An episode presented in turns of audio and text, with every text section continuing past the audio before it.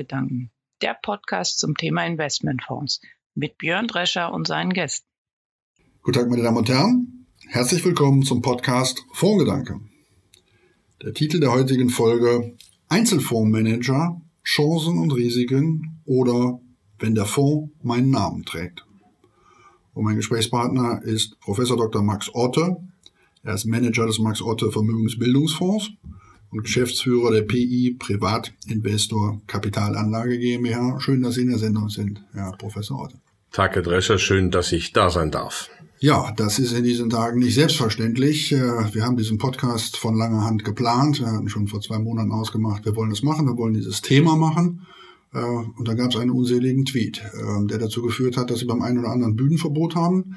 Wir haben uns bei Drescher und Sie dafür entschieden zu sagen, der Mann hat sich entschuldigt wie würde der römische Philosoph Botius gesagt haben, äh, Cita quaesis philosophos mansisis, hättest du geschwiegen, wärst du ein Philosoph geblieben. Aber nichtsdestotrotz, vielleicht äh, sagen Sie ein, zwei Dinge dazu, äh, wie es zu diesem Tweet gekommen ist, was danach los war. Und äh, ohne zu politisieren. Wir haben uns darauf verständigt, auf Drescher und Sie-Bühnen wird nicht politisiert, auch wenn Ansichten äh, vom einen oder anderen vielleicht geteilt werden. Aber nichtsdestotrotz, das gehört hier nicht hin. Aber es gehört dahin zu sagen, warum ist etwas passiert und wie wird es bewertet. Ja, dem einen oder anderen wird es bekannt sein, dass ich mich zivilgesellschaftlich politisch engagiere, auch mit dezidierten Meinungen. Das hat mit dem Fondsmanagement nichts zu tun, aber auch gar nichts. Das ist mein, ich komme aus einer politischen Familie und äh, bin politisch aufgewachsen und ähm, im Moment haben wir halt ein extrem aufgeheiztes Klima in Deutschland und ähm, wenn man bestimmte Meinungen äußert, kommt man sehr schnell unter Druck. Das ist mir vorher schon passiert und dann habe ich diesen Tweet anlässlich des Mordes, des, des schrecklichen Mordes an Walter Lübcke rausgehauen, ähm, auch relativ schnell gelöscht, mich dafür entschuldigt. Der war pietätlos.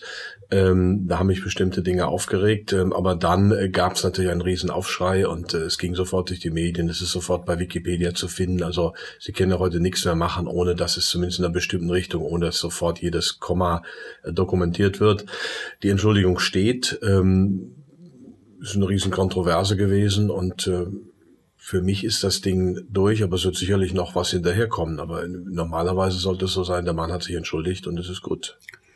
Wir werden nachher nochmal über das Thema Image-Risiko sprechen, was ja, wenn man seinen Fonds mit seinem Namen verbunden hat, durchaus ein Risiko ist. Aber unterhalten wir uns erstmal darüber, warum man das überhaupt tut, warum man sein Produkt mit dem eigenen Namen verbindet. Ähm, es ist ja so, dass wir nicht so viele Fonds haben, die nach ihrem Fondsmanager benannt sind. Mhm. Ähm, ich denke jetzt beispielsweise mal an Konzept Kaldemorgen. Ich denke an den Dirk Müller Premium Aktien oder eben an den Max Otte Vermögensbildungsfonds. Aber so viele sind es nicht, die das gemacht haben. Mhm. Was motiviert einen, das zu tun? Welche Chancen und Risiken ergeben sich daraus? Darüber wollen wir uns heute unterhalten ähm, und steigen vielleicht einfach mal mit dieser Frage ein. Nomen est Omen. ist es was ist der auslösende Grund dafür, dass man sich dafür entscheidet zu sagen, ich möchte, dass da Max Otte mit im Namen ist. Mancher wird das ja vielleicht schon als eine Form der Hybris ausdrücken, dass man sagt, der muss aber extrovertiert sein, dass er seinen Namen da oben drauf schreibt. Na, ich glaube, Bühnen habe ich genug gehabt die letzten 15 Jahre, also darum ging es nicht, sondern es ist tatsächlich so, dass man natürlich, wenn man seinen Namen oben drauf schreibt, nochmal A, eine besondere Verpflichtung hat auch dokumentiert, ich stehe für diesen Fonds mit meinem Namen, wofür immer das gut sein mag. Das ist ja schon, ähm, das Fondsgeschäft ist ein sehr wechselhaftes. Man kann ja auch, wenn man die falsche Entscheidung trifft, sehr schnell falsch liegen mit einem Fonds. Also das ist schon ein Risiko. Das ist schon ein Commitment, das über das Normale hinausgeht und das dann hoffentlich auch vom Markt so ähm, honoriert wird. Und, und das war der Hintergrund. Jetzt nehme ich mal aus einer Anzeige, die Sie elektronisch schalten, einen Text raus, der das ja vielleicht auch ein bisschen ausdrückt. Ihre Geldanlage ist Chefsache, und zwar Ihre eigene heißt es da. Aber nach diesem Grundsatz unterstützt Professor Dr. Max Otter seit mehr als zehn Jahren Privatanleger bei ihrem eigenverantwortlichen Vermögensaufbau. Er agiert dabei unabhängig von Banken und Finanzdienstleistern nach dem Prinzip der wertorientierten Kapitalanlage. Jetzt nochmal zurück zum Max Orte Vermögensbildungsfonds mit diesem unabhängig von Banken und Finanzdienstleistern.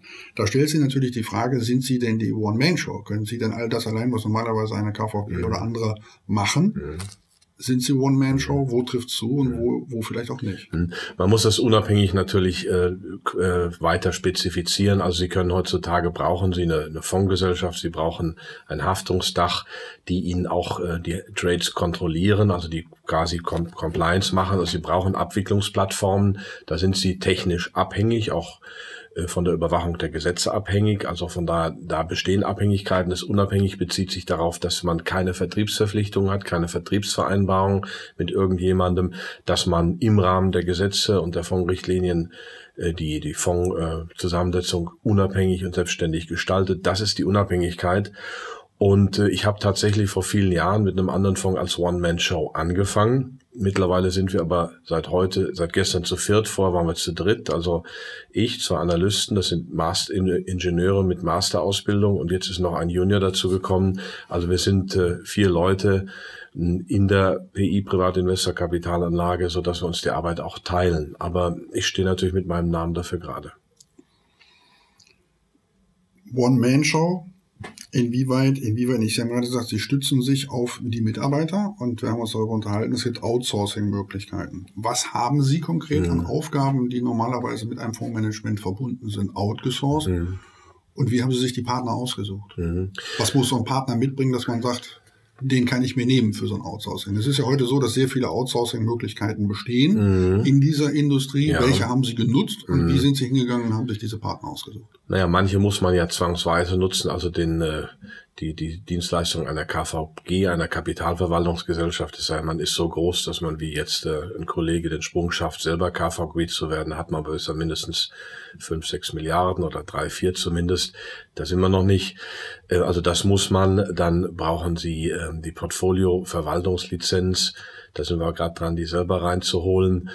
Ähm, und da sucht man sich einfach die zuverlässigsten ähm, Partner aus, die auch mit einem wollen. Das ist ja immer ein zweiseitiges Spiel.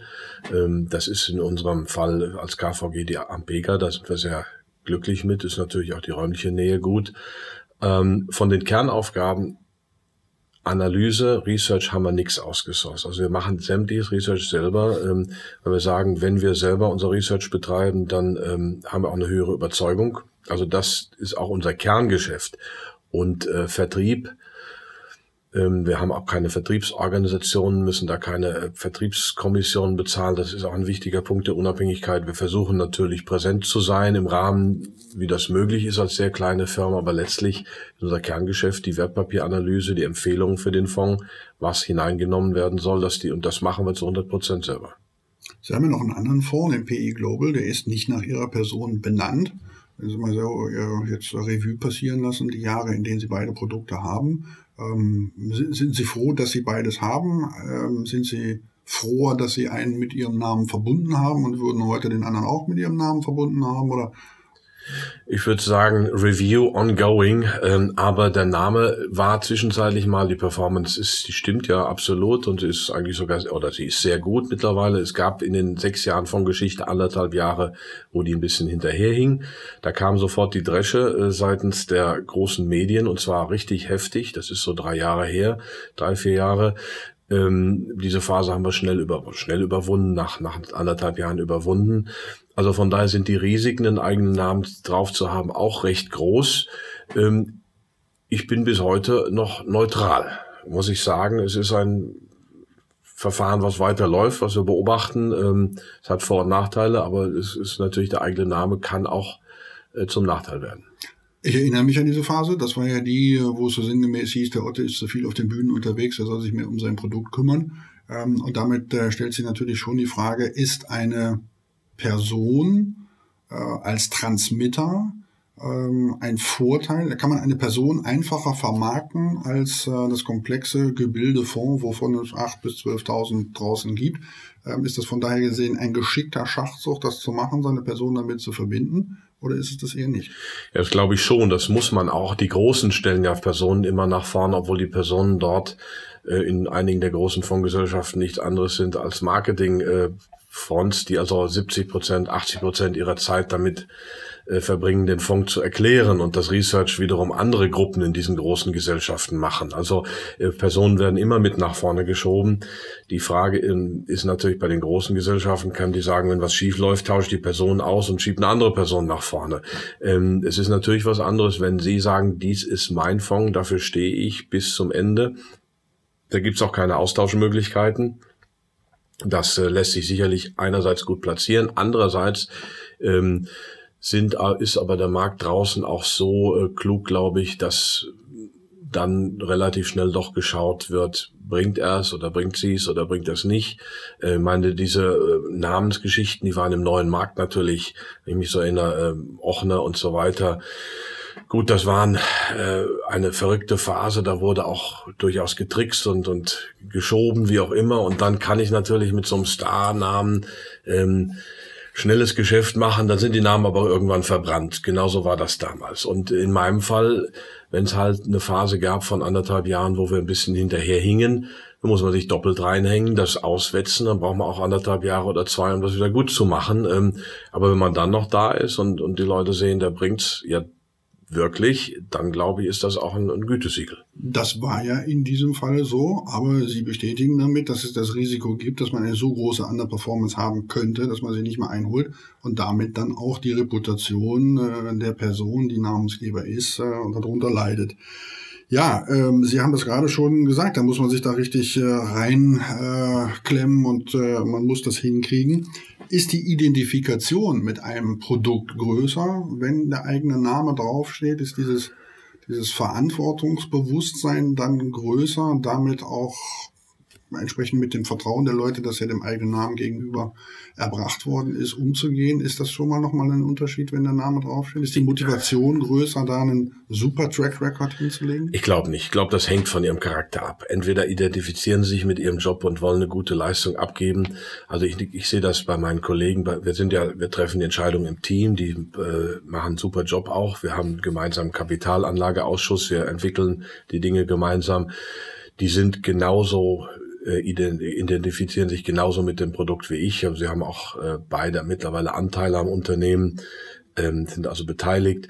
Ähm, also der Name als solcher kommt darauf an, manche Leute brauchen das. Ich selber habe es bestimmt nicht gebraucht. Ich habe genug Bühnen gehabt in meinem Leben, aber für mich ist es ein Zeichen nach draußen, ähm, also ein Signal, dass ich wirklich dafür stehe und dass ich mein Schicksal sozusagen damit verbinde. Und äh, vielleicht war in der Phase dann, wo man aufholen musste, die Motivation doch noch etwas höher. Aber letztlich, glaube ich, ist eine Charakterfrage. Es gibt ja auch genug Leute, die ihren Namen missbrauchen, um vielleicht einmal abzusahnen und dann abzutauchen. Äh, äh also das kommt ganz, glaube ich, auf äh, den Charakter der Person an. Charakterfrage ist, glaube ich, ein schönes Stichwort. Was für Eigenschaften, was für ein Charaktertyp muss derjenige sein, der mit seinem Namen für ein Produkt wirbt? Naja, es muss schon ähm, den Willen haben, mit diesem Namen nach rauszugehen, sonst bringt es ja nichts. Ähm, also er muss natürlich schon den Willen haben, diesen Namen dann noch aktiv zu promoten, sonst kann er es gleich lassen, sagen wir es so rum.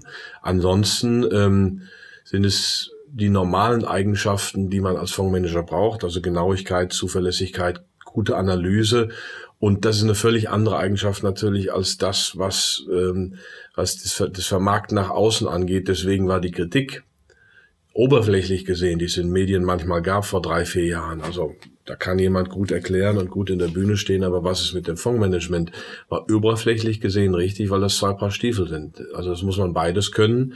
Wichtiger langfristig ist das Fondsmanagement, nicht, nicht das Marketing. Also ähm, die Unternehmen, die sich ständig um neue Gelder bemühen und um neue Mittel, die vernachlässigen das, was da ist. Also erstmal muss man sich um das, was da ist, super kümmern.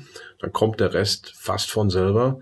Ein bisschen Marketing obendrauf kann natürlich auch nicht schaden. Mhm.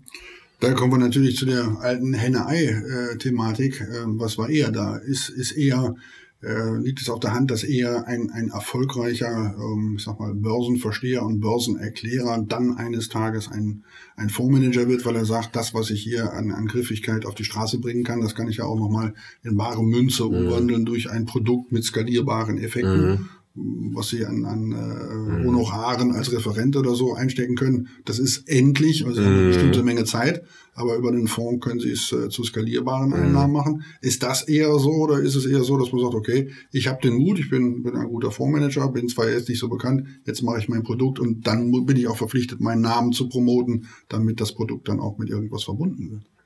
So habe ich das in meinem Fall gesehen, das zweite, aber es gibt natürlich einige, die bekannt waren und dann gesagt haben, jetzt mache ich auch mal einen Fonds. Ja keine Namen nennen, viele davon sind auch abgesoffen, sind wieder weg. Also da war es tatsächlich so, dass erst der Name da war und jetzt wie versilber ich oder wie mache ich meinen Namen, wie skaliere ich den. Bei mir war es ja umgekehrt, wenn Sie so wollen, der erste Fonds, der ist im März 08 aufgelegt worden. Da war ich noch nicht, da habe ich zwar auch schon Bücher geschrieben, aber da war ich noch nicht in aller Munde wie dann nach der Finanzkrise. Also ich kann mit Fug und Recht behaupten, dass ich zuerst äh, Vermögensverwalter und, und Fondsbetreuer war und dann äh, Medienpersönlichkeit wurde, obwohl ich vorher auch schon ein bisschen bei NTV und so weiter war. Aber ähm, das sind wirklich zwei Paar Schuhe. Ähm, und ich kann verstehen, wenn oberflächlich die Medien das in einen Topf geworfen haben. Das eine ist also der Name und das, das Börsenerklären und das Draußensein. Das andere ist das Fondsmanagement. Aber es sind zwei, zwei Handwerke, die nur minimale Schnittstellen miteinander haben. Jetzt haben wir beide sehr häufig äh, das Wort Charisma und äh, äh Charakter gebraucht. Mhm. Äh, wenn man das macht, darf man dann auch erwarten, dass der Fondsmanagementstil immer ein sehr pointierter ist. Äh, für einen, ich sag mal, klassischen Tracking Error plus minus drei deutsche Nebenwerte muss er nicht unbedingt seinen Namen oben draufschreiben. Das heißt, darf ich in dem Augenblick schon erwarten, dass es auch ein sehr prägnanter Managementstil ist, der mit einem solchen Produkt verbunden ist? Oft ist das so, ich würde das aber nicht unbedingt äh, so sehen. Also es gibt sicherlich auch Leute, die sagen, ich setze meinen Namen drauf und versuche dann äh, mitzuschwimmen und nutze nur den Namen. Also ähm, und, und lass dann dahinter was 0815 laufen. Aber oft ist es natürlich tatsächlich so, dass es ein pointierter Stil ist. Bei uns ist ganz klar Value Investing, aber da gibt's auch viele von. Also Value Investing ist eben letztlich auch indexunabhängig. Äh, wir variieren die Liquidität je nach Konjunkturphase ein bisschen. Also die letzten zehn Jahre waren wir fast Vollgasaktien. Ähm, jetzt fahren wir ein bisschen Liquidität hoch. Also das sind Strategieentscheidungen, aber eigentlich sind wir bottom-up, Stockpicking, global. Ähm, mit diesen ganzen Boxen, also Mid-Cap, Large-Cap, Small-Cap und Growth, Value, Blend und so weiter, da fühlen wir uns nicht so wohl, sondern wir ähm, unser Universum ist der globale Aktien- und Anleihenmarkt und wenn wir was Billiges finden, dann kaufen wir es im Rahmen unserer Risikoallokation. Jetzt haben wir zwei Dinge eben herausgearbeitet. Sie haben auf der einen Seite vieles outgesourced, Sie haben auf der anderen Seite im Unternehmen eine flache Entscheidungshierarchie. Ähm, was heißt das für Ihre Reaktionsgeschwindigkeit im Verhältnis zu einem Fondsmanager, der in einer großen Gesellschaft tätig ist und dort quasi direkt mit dem Handelstisch verbunden ist, sagen kann, komm, setz das für mich um, mach das direkt sind Sie von der Reaktionsgeschwindigkeit her genauso schnell, langsamer oder schneller? Ich würde sagen, wir sind ähm, etwas langsamer. Das macht aber bei unserem Stil nichts. Also ähm, wir setzen Limite. Ähm, ähm, wir wollen ja gar nicht die schnellen Trades. Also das Wichtige ist zum Beispiel, wenn mal es richtig rappelt, äh, was ich in den nächsten ein, zwei Jahren erwarte. Und wenn man dann Liquidität hat, dass man mit Limits auf der Lauer liegt. Aber die kann man auch schon vorher setzen. Ähm, wir sind also nicht unbedingt schneller als die in den großen ähm, Fondsgesellschaften, die vielleicht einen eigenen Desk haben, aber wir sind unabhängiger in dem Sinne, dass wir als, als Dreierteam, jetzt haben wir noch einen Kollegen dabei, uns lange vorher überlegen, was wir tun und dann auch zuschlagen. Kommen wir nochmal zurück zum Image-Risiko und damit auch äh, vielleicht zum aktuellen Fall. Was kann man tun, um Risiken wie diese zu vermeiden? Und haben Sie manchmal den Eindruck, dass Sie sich nicht was verbauen? Äh, denn äh, mhm. wenn wir uns äh, den Max-Otto Vermögensbildungsfonds mal anschauen, year to date 10 Prozent, auf Sicht von drei Jahren, glaube ich, sind es knapp 50 sogar, ähm, ist ja eigentlich was, wo jeder sagen müsste, das ist das, was ich gerne hätte. Und trotzdem sind Sie jetzt nicht derjenige, der die Milliarden schaufelt in seinem Fonds. Mhm. Ähm, führen Sie das auch darauf zurück, dass Sie in anderer Hinsicht kantiger bisweilen sind? Ja, also im Moment, ähm, ich sehe das einfach als meine zivilgesellschaftliche Pflicht. Da werden viele anders äh, drüber, nach, äh, drüber denken, aber ich habe halt mal eine Meinung. Mir ist diese Spaltung der Gesellschaft auch sehr zuwider. Ähm, auch das Thema, dass man geschäftliches und politisches miteinander vermischt, was ja heutzutage gang und gäbe ist, Boykottaufrufe und so weiter. Also das ist, entspricht für mich nicht dem Bild einer bürgerlichen, freien, liberalen, toleranten Gesellschaft. Ähm, ich nehme diese Risiken Kauf. Ich diskutiere das auch mit meinen Mitarbeitern. Ähm, wir kriegen Druck einerseits, also es gibt sicherlich einige, die auf Geschäft verzichten. Wir kriegen andererseits auch Lob, wobei ich sage, in Summe ist es wahrscheinlich im Moment eher schädlich. Besser wäre es, den Kopf einzuziehen und, und den Ball ganz flach zu halten. Und ähm, ich denke also ernsthaft tatsächlich darüber nach, äh, meinen Namen da rauszunehmen, weil wir ein gutes Team sind ähm, weil der Fonds performt ähm, und weil ich nicht will, früher wäre das auch nicht der Fall gewesen in, in den Zeiten, an die ich mich zurückerinnere, dass meine politischen Aktivitäten auf meine Aktivitäten als Investmentmanager allzu großen Abfärben, positiv oder negativ. Auch das versuche ich nach Möglichkeit zu trennen. Jetzt bringt natürlich äh, die Verbindung eines Fonds mit dem Namen des Fondsmanagers und der handelnden Person automatisch die Frage danach, wie denn die Fortführung, der Generationswechsel, mhm. äh, ich glaube im Manager-Sprachgebrauch nennt sich sowas häufig auch Exit aussieht. Mhm. Das heißt, ist es, ähm, ist es eigentlich ehrlich zu sagen, in dem Augenblick, wenn ich das nicht mehr mache, äh, dann muss der Name da oben raus. Mhm ist das gegebenenfalls irgendwie das, das, das Monument, ähm, mit dem andere als, als Label dann immer noch, noch weiterarbeiten können. Mhm. Ähm, äh, inwieweit äh, ist das förderlich eines Tages für äh, die, das Fortbestehen eines Fonds und wie mhm. würden Sie sich für Ihren wünschen? Mhm. Also wir sind, wie gesagt, zu dritt. Es ist jetzt noch einer dazugekommen. Äh, meine beiden Kollegen sind jetzt auch schon ein paar Jahre dabei. Die haben auch Anteile im Unternehmen. Ich habe es eben schon mal angedeutet, man muss nicht unbedingt äh, den Namen fortführen. Ich meine, Jens Erd hat das ja ganz gut gemacht, indem er einfach ein DJE umbenannt hat. Fand ich gut. Ähm, so, man kann also da minimale Namensänderungen machen, deswegen ist es dasselbe Team. Also ich brauche jetzt nicht diesen Namen auf ewig. Ähm, da sind wir offen. Wichtig ist, dass die Investmentkultur sich fortsetzt und dass ähm, im Team möglichst wenig Fluktuation ist. Auch da habe ich mal vor drei, vier, fünf Jahren viel Fluktuation gehabt, bis wir uns gefunden haben.